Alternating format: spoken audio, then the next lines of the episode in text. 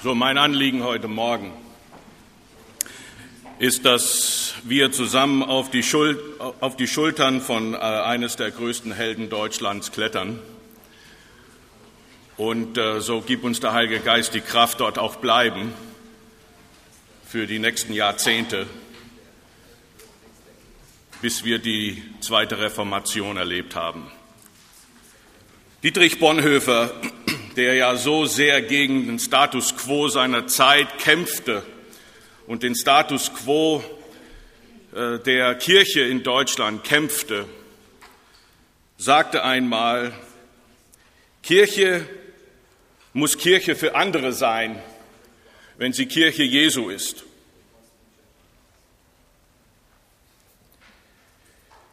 Ähnlich sprechen zu uns heute die Propheten unserer Zeit, in unserer deutschen Landeskirche sprechen unsere Brüder Michael Herbst und Martin Reppenhagen unter anderem, in der Freikirche unser Bruder Johannes Reimer unter anderem über die Notwendigkeit, dass die Kirche wieder versteht, dass sie nur dann Kirche ist, wenn sie missionarisch ausgerichtet ist oder um den heutigen Lingo zu benutzen, missional ist. Das heißt, wenn sie sich nicht so sehr oder ganz einfach auf den Rest der Welt oder die anderen Ländern oder Kontinente missionarisch orientiert, sondern auf ihr direktes Umfeld, nämlich Deutschland in unserem Fall.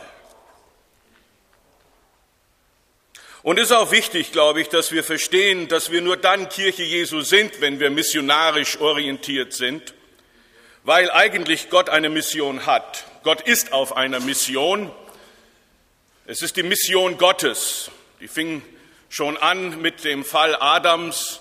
Wir nennen es heute Heilsgeschichte.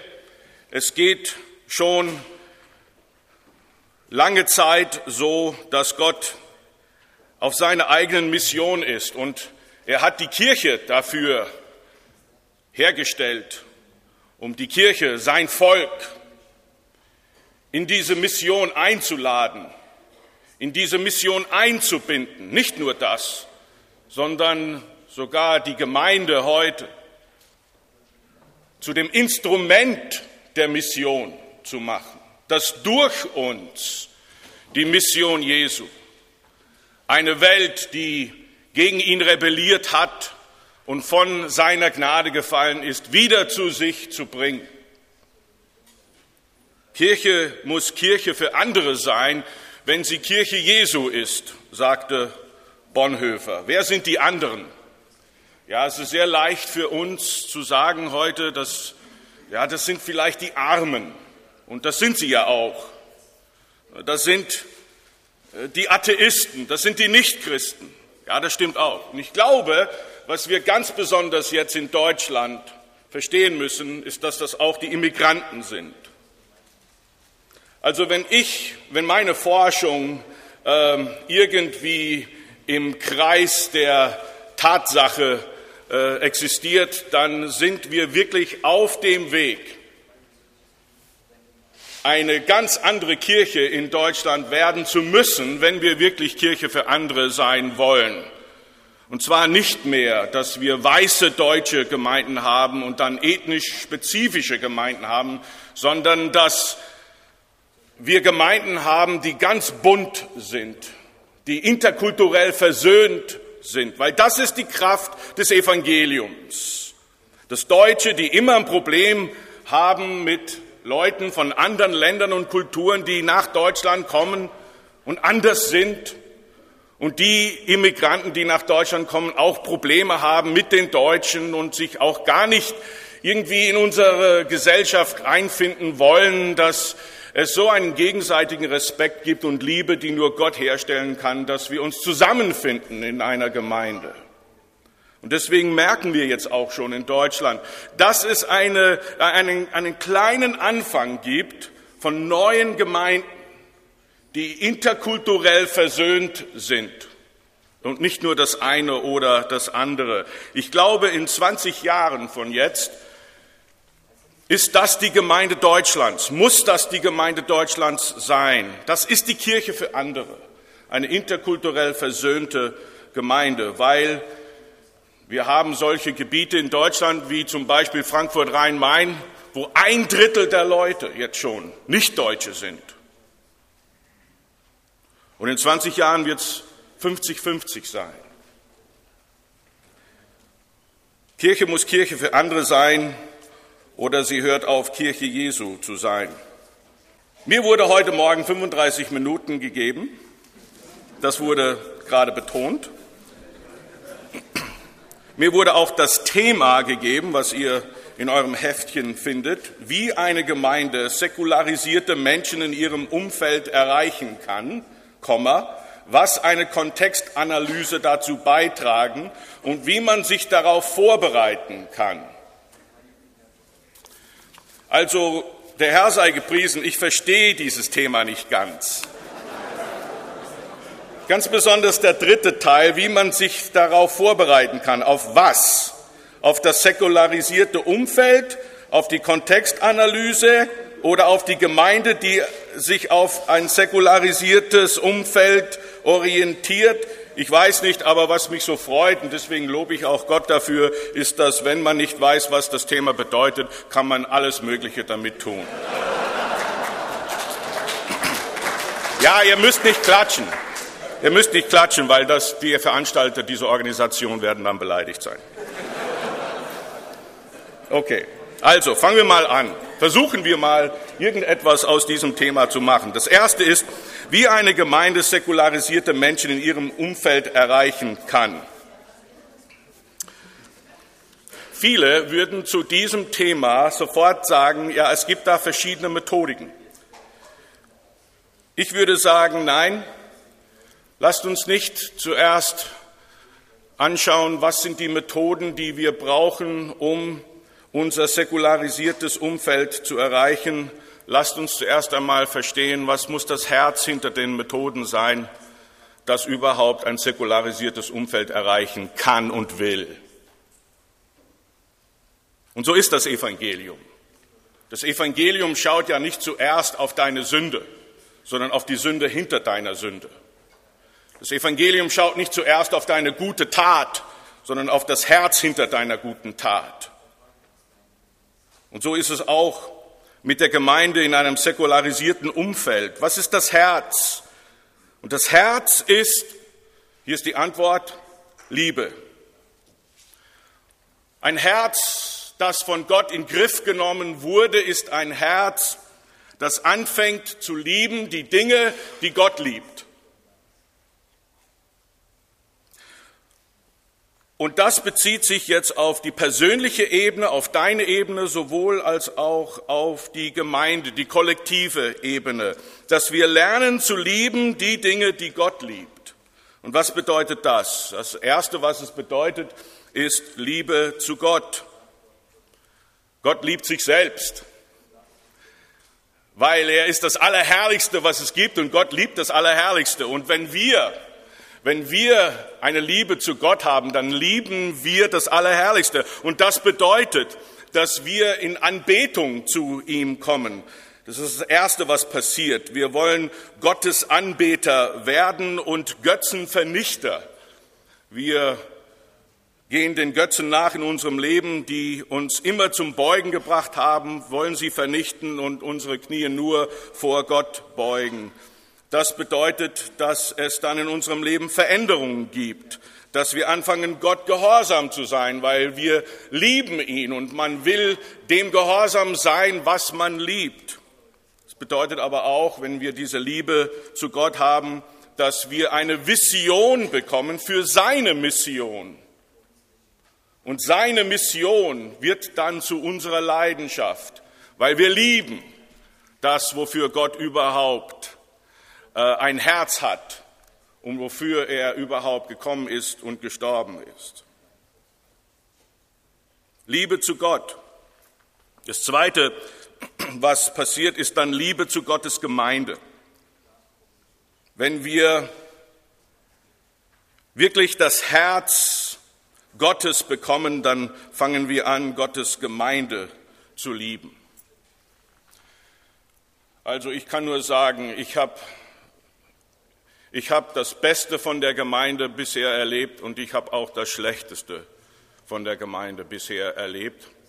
Ich war ja jahrelang Pastor und Gemeindegründer und ich kann nur sagen, äh, ich bin fast untergegangen äh, wegen all dem Bösen und Üblen, was äh, mir angetan wurde und was ich in der Gemeinde erlebt habe. Und ich sage euch das einfach ganz frei. Ich nehme noch immer jeden Morgen Antidepressivmedikamente, die mir für den Rest meines Lebens verschrieben worden sind, weil ich so tief untergegangen bin unter der Kritik und dem Hass und dem Streit, äh, dass ich alles in der Gemeinde erlebt habe. Aber ich liebe die Gemeinde. Mich hat einmal ein Pastor gefragt, nachdem ich ihm äh, die ganze Geschichte erzählt habe, war, äh, was da alles in meiner äh, vorherigen Gemeinde passiert ist und, und, und wie ich äh, fast total kaputt gegangen bin. Da hat er mich gefragt, dieser Pastor, der auch äh, tiefe Wunden in sich trug und eigentlich von alles an Pastorenarbeit ausgestiegen ist wegen den Schmerzen, äh, die er von der Gemeinde bekommen hatte. Warum bin ich noch immer in der Gemeinde? Und meine Antwort, die einfach so in meinen Sinn kam, ist ja, aber sie ist doch noch immer die Braut Jesu. Und das ist, glaube ich, das, was mich zuerst anzieht an die Gemeinde. Wir haben es hier mit einer Braut zu tun.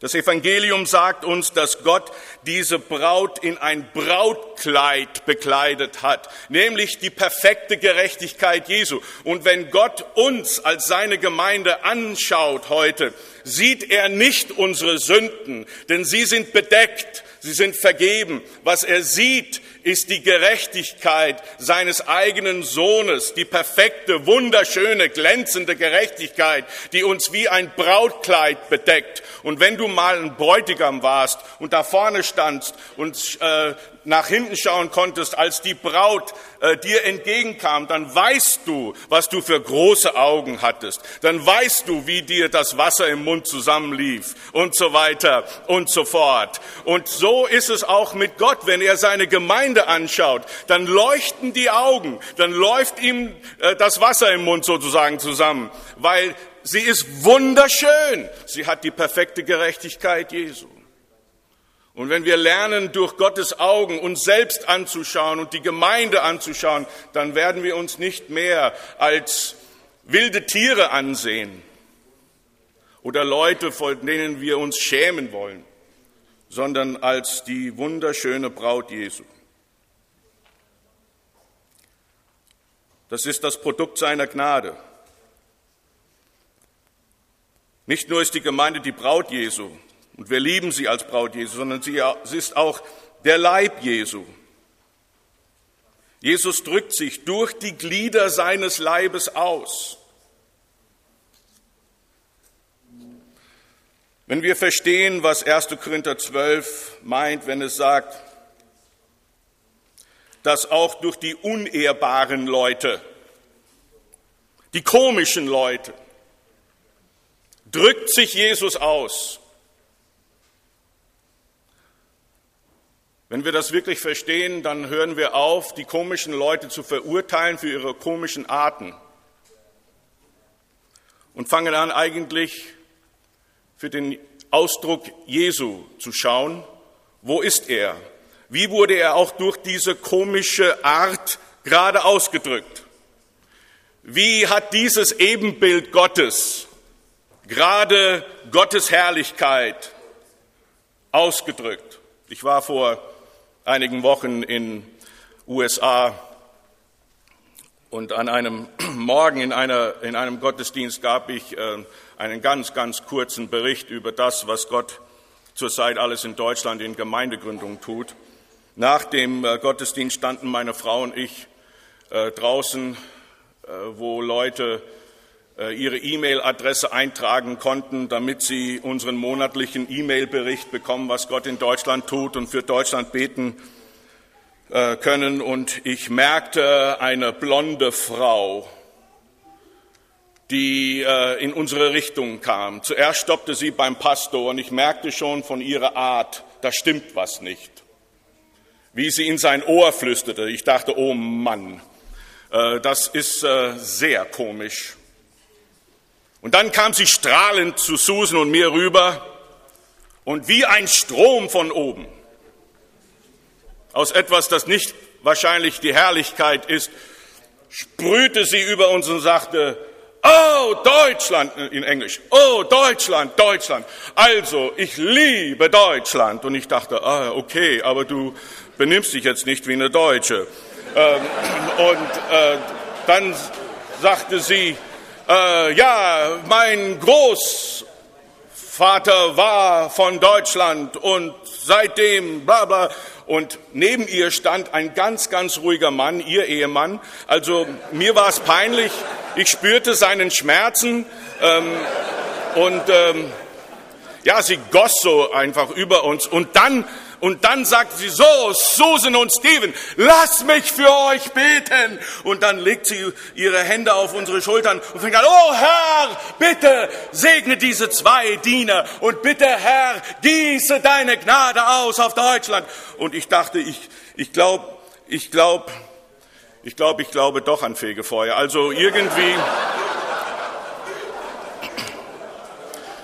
Und dann kam mir ein Zitat von Bonhoeffer in den Sinn. Ich glaube, das kam vom Heiligen Geist. Und, und, und ich dachte plötzlich, na warte mal, na warte mal. Vielleicht ist der Ausdruck dieser Frau überemotional und komisch. Aber Gott ist drin. Sie ist wahrscheinlich eine emotional beschädigte Frau irgendwie in ihrem Hintergrund und so drückt sie sich jetzt aus. Aber das ist Gott in dieser unehrbaren Weise. Gott in seiner Leidenschaft für Deutschland. Gott in seiner Leidenschaft und seiner Sehnsucht nach einem Segen für seine Diener in Deutschland. Und ich ging weg, eigentlich, musste Buße tun und sprach mit meiner Frau darüber, dass ich gerade gelernt habe, dass im Leib Jesu da müssen wir aufhören, Leute für ihre komische Arten zu verurteilen und anfangen, Gott in ihren komischen Arten zu finden, denn sie sind auch eben Bilder Gottes und Gott spricht auch durch sie und drückt sich und seine Herrlichkeit, seine Gnade und seine Sehnsucht nach Reformation aus. Liebe zu Gottes Gemeinde, weil sie die Braut Jesu ist, weil sie der Leib Jesu ist. Aber drittens, weil die Gemeinde das Heiligungsmittel Jesu ist. Ich brauche die Gemeinde. Du brauchst die Gemeinde. Anders ausgedrückt, wir brauchen die sündige, unperfekte, nervende, schmerzproduzierende Gemeinde. Wir brauchen nicht die perfekte Gemeinde, in einer perfekten Gemeinde würdest du nicht heiliger werden. In einer unperfekten Gemeinde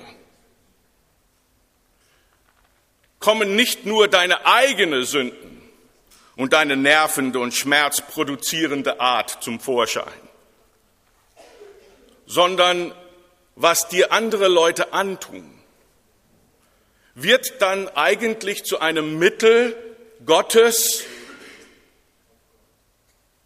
dir in einen heiliger, dich in einen heiliger, heiligeren Weg zu bringen, dass du aufhörst, auf sündige Arten sündig zu reagieren, sondern heilig reagierst. Dass wenn dich Leute nerven, dass du aufhörst, die Leute zu verurteilen und stattdessen das Ebenbild Gottes in den nervenden Leuten zu suchen. Das ist alles Teil des Heiliger werden. Das ist auch ein Teil, mit Jesus identifiziert zu werden. Er, der anhand seiner eigenen Jüngern, seiner eigenen Brüder leiden musste, hat uns in sein Leib gebracht, damit wir in seinen Fußstapfen dasselbe erleben, wie er erlebte, und so mit ihm in seinen Schmerzen anhand seiner eigenen Leute, sein eigenes Volk, seine eigenen Jünger, dass wir lernen, wie Jesus zu reagieren, zu lieben und für sie zu beten. Und so wachsen wir dann in einer Liebe zu Gottes Gemeinde, weil sie die Braut Jesu ist, weil sie der Leib Jesu ist, weil sie das Heiligungsmittel Jesu ist. Nun, hier ist der Punkt, der springende Punkt. In so einer Gemeinde, mit solchen Menschen, die so eine Einstellung haben, so ein Herz, kann ein gottloser Mensch kommen. In so eine Gemeinde kann ein gottloser Mensch kommen, weil er wird sich sicher fühlen. Er wird nicht als Sünder aufgenommen, sondern als Mitsünder. Weil die Leute in der Gemeinde verstehen, wie sündig sie sind und wie sehr sie sündige Leute brauchen, um anzufangen, weniger sündig zu werden, heiliger zu werden. Der gottlose Mensch in so einer Gemeinde muss sich dann nicht einer falschen Frömmigkeit anpassen, muss sich nicht einer Religiosität anpassen. Und die Menschen in so einer Gemeinde erwarten sogar, dass der gottlose Mensch, der in ihre Mitte kommt, gottlos sein wird. Er wird sogar gottlose Sachen tun und gottlose Sachen sagen. Und sie verstehen das weil sie wissen, dass der einzige Unterschied zwischen diesen gottlosen Menschen und sich selbst ist, dass, dass sie Gnade erfahren haben, nicht verdient, erfahren haben. Und der gottlose Mensch hat es noch nicht erfahren, aber wird es bald, hoffentlich. Und das bringt mich jetzt zu dem dritten Punkt, Liebe zu Gott, Liebe zu Gottes Gemeinde. Das dritte, was dann im Herz geschieht, ist Liebe zu den Gottlosen.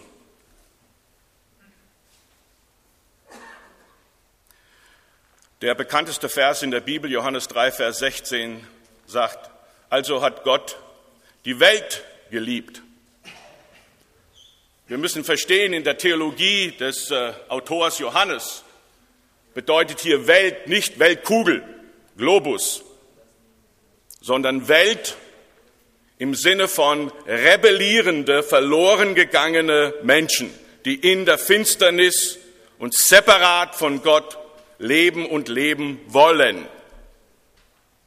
Also hat Gott diese Welt geliebt. Wenn ich anfange, wie Gott zu lieben, wenn ich anfange, die Dinge zu lieben, die Gott liebt, dann fange ich an, die Gottlosen zu lieben. Dann fange ich an, ein Verständnis gegenüber den Gottlosen zu haben. Das heißt, ich verstehe jetzt, warum sie so tun, wie sie tun. Weil ich weiß, sie haben dieselben Sehnsüchte in ihrem Herzen wie du und ich. Du und ich, wir wissen, wer die Sehnsucht erfüllen kann. Die Gottlosen wissen das noch nicht und versuchen alles Mögliche, aber die Sehnsucht ist dieselbe. Auch weiß ich, dass im Grunde genommen meine Sünde dieselbe ist wie die Sünden der Gottlosen.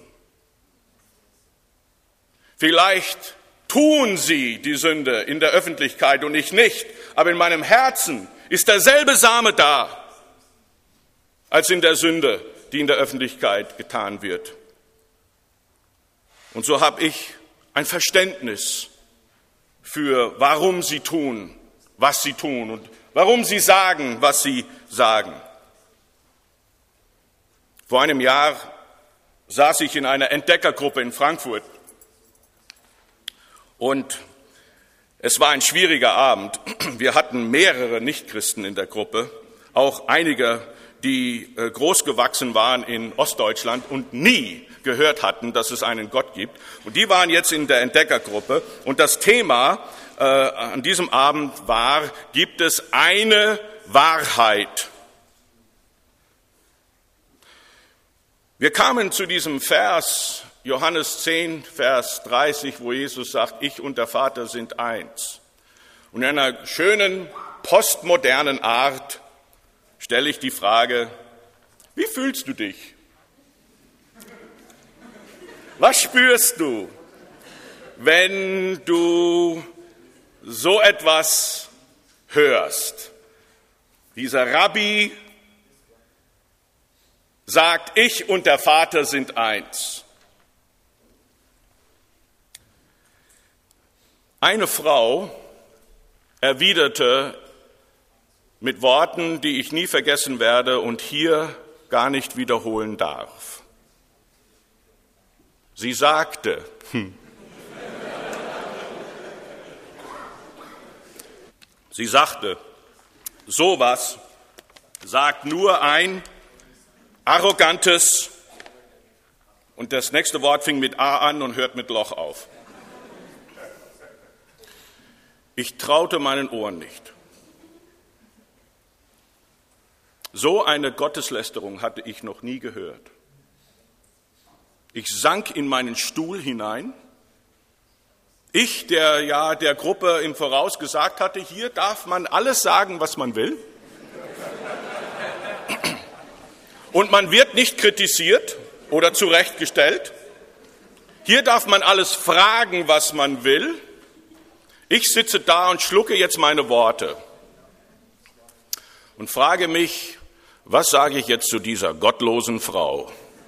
Und dann fing ich zu beten an. Herr, was sage ich? Soll ich sie kreuzigen?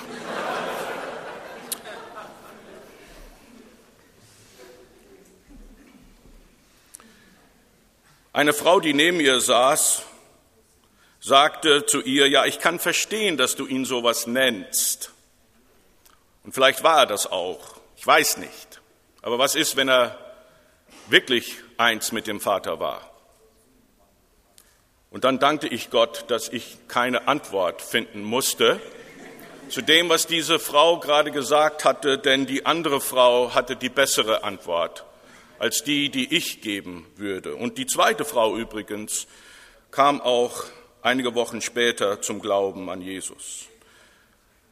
Aber ich frage mich noch immer heute, warum reagierte ich so stark auf diese Gotteslästerung? Und einerseits reagiere ich stark, weil ich weiß, sie spricht über meinen Herrn, der Allheilige. Aber andererseits verstehe ich, dass jemand, der nie über Gott gehört hat, und plötzlich so eine Aussage sieht, so reagieren würde,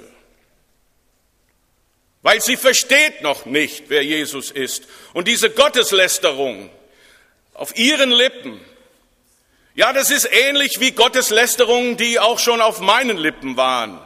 Vielleicht nannte ich ihn nicht das, aber was ich tat oder was ich sagte, war ähnlich. Ich habe ihn auch verleugnet wie Petrus, mehrere Male schon. Und ich bin gar nicht anders im Herzen als die Frau in dem Moment. Und ich habe Verständnis, dass sie deshalb so reagieren würde, weil dieselbe Sünde in ihrem Herzen liegt in meinem Herzen. Und wenn ich jetzt die gottlose Person so ansehen kann, dann kann ich auch anfangen, die gottlose Person zu respektieren. Ich kann sogar anfangen, Interesse in ihr Leben zu haben.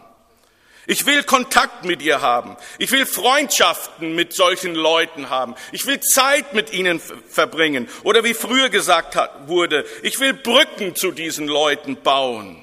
Ich liebe sie und ich will sie auch in meine Gemeinde aufnehmen. Wenn sie zu mir kommen, will ich nicht überrascht sein, sondern das Gefühl eines Privilegs haben, dass sie mir überhaupt vertrauen für einen Moment, in meine Gemeinde zu kommen.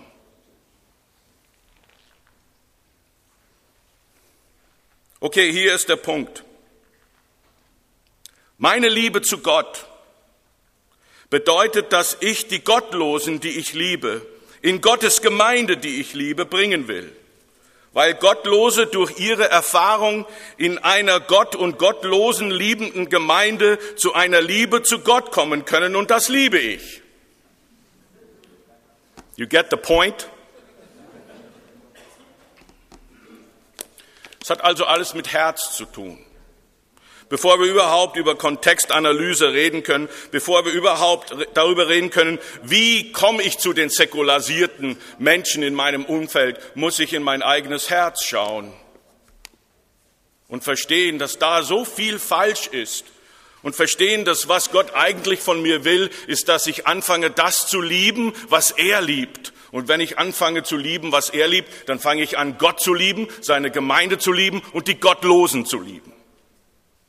Und jetzt sind wir bereit für die Kontextanalyse. Das ist also jetzt der zweite Punkt. Kontextanalyse bedeutet, aus Liebe gehe ich zu den Leuten, um zu verstehen, wie sie ticken.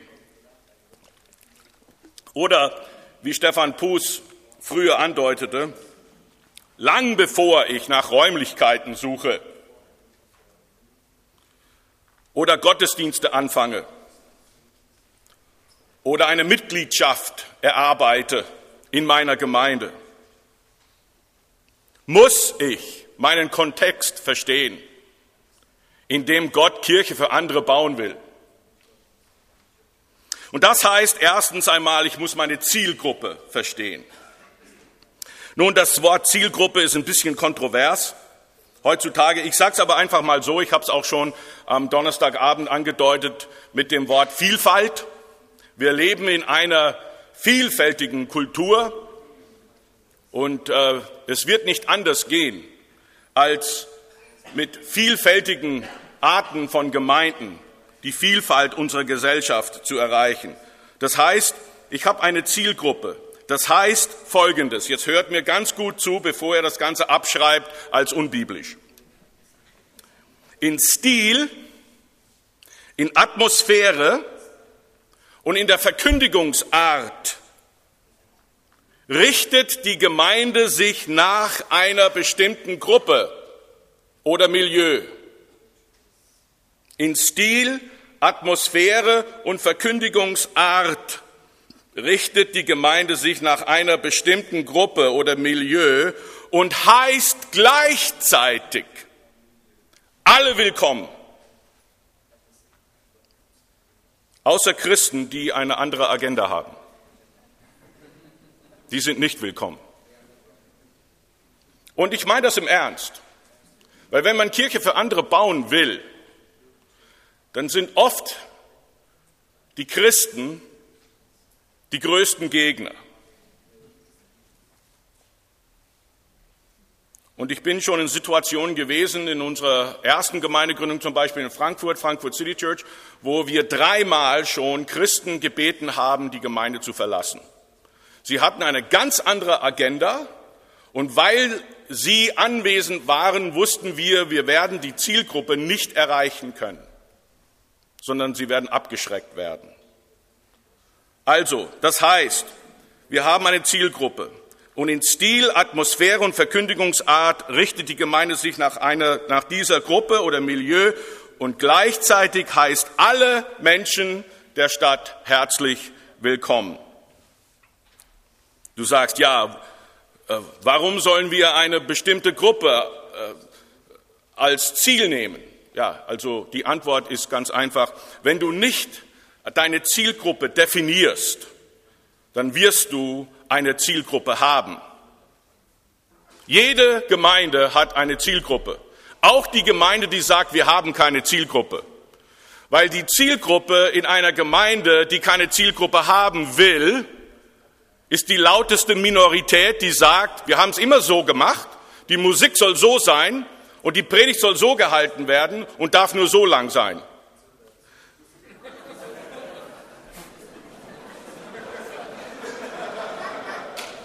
Ah, ist ja doch noch wach.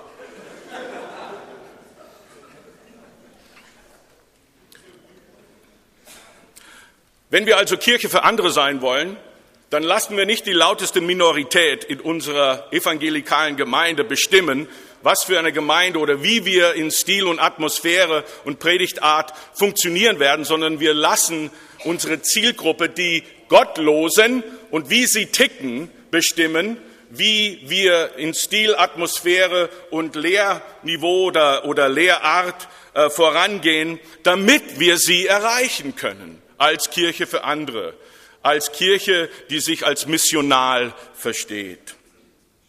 Und das bringt mich jetzt zum letzten, viel kürzeren Punkt. Diese Sache mit Vorbereitung und was auch immer das bedeutet. Vorbereitung. Wie bereite ich mich vor, Kirche für andere zu werden? Ganz kurz, erstens einmal, es fängt mit Gebet an. Es fängt an, wenn du und ich mit zerbrochenen Herzen zu Gott kommen und sagen, Herr, gib mir deine Liebe zu lieben, was du liebst, zu hassen, was du hast, zu lieben, was du liebst. Herr, gib mir deine Liebe, dich zu lieben, deine Gemeinde zu lieben und die Gottlosen so zu lieben, dass ich sie unbedingt in der Gemeinde, die ich liebe, haben will, damit sie durch die Gemeinde den Gott, den ich liebe, finden können und lieben können. Herr, gib mir deine Liebe zu lieben, was du liebst.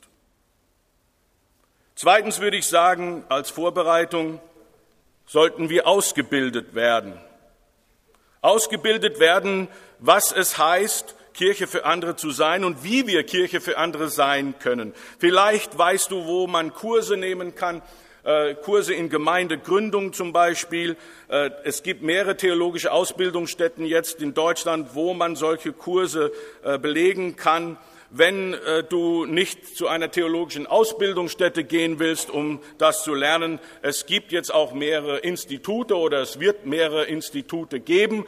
Ähm, und ich glaube, das ist ein Zeichen, dass Gott in unserem Land etwas Neues anfängt, weil ich merke, sobald jemand sagt, wir gründen ein Institut für Gemeindegründung, sagt jemand anderes, wir gründen auch ein Institut für Gemeindegründung.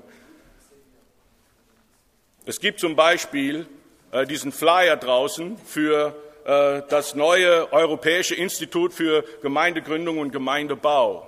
Schau dir mal den Flyer an, wenn du ihn noch nicht angeschaut hast. Da, da gibt es Kurse in Frankfurt, Wochenendkurse. Einer äh, Gemeindegründung 1 im November und dann Gemeindegründung 2 im Dezember. Und es kommen sogar eine große Schar von Wiedenester Studierende äh, zu dem Kurs im Dezember, habe ich gehört, äh, kriegen auch Credit von Wiedenest äh, diesen Kurs in, im Institut zu belegen. Ähm, und äh, Ebersbach äh, für die FEG fängt auch ein Institut bald an, das mit Gemeindegründung zu tun haben wird. Auch will ich ähm, euch herausfordern, lasst euch in ein Mentoring-System ein, wo ihr begleitet werden könnt, wie man eine Gemeinde für andere äh, gründen kann. Es gibt zum Beispiel dieses City Mentoring Programm.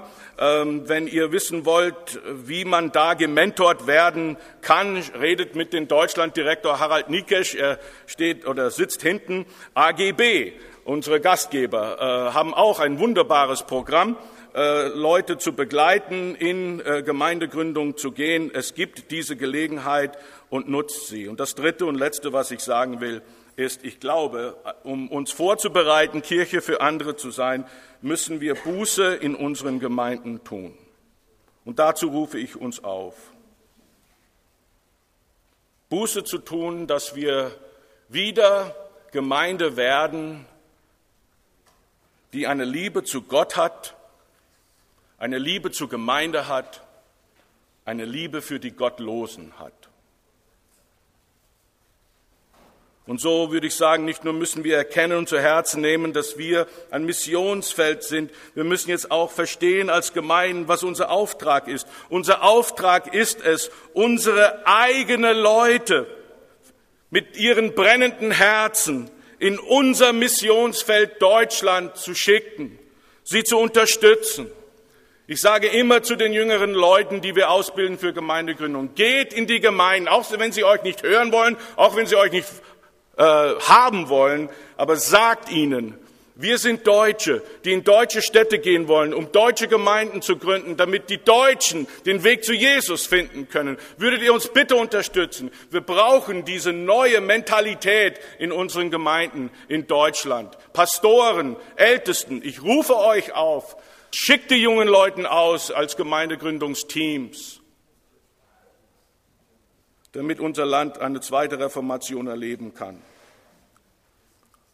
Liebe treibt uns dazu, Kirche für andere zu werden. Und das ist auch ein Teil unserer Buße, dass wir anfangen zu denken, nicht, dass wir irgendwie abgetrennt sind von den Gottlosen, sondern wir als Kirche für andere, wir wollen verstehen, wir wollen, wir, wir wollen das Privileg spüren, wenn Gottlose in unsere Gemeinde kommen.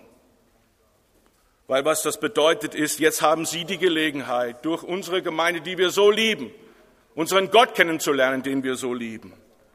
Und so gehen wir zu ihnen und wir öffnen unser Leben zu ihnen, damit sie auch zu uns kommen, damit zusammen wir Gott erleben und die Gnade Gottes erleben können. Kirche ist Kirche für andere. Wir sind berufen, auf den Schultern von Dietrich Bonhoeffer Kirche für andere zu sein und zu werden.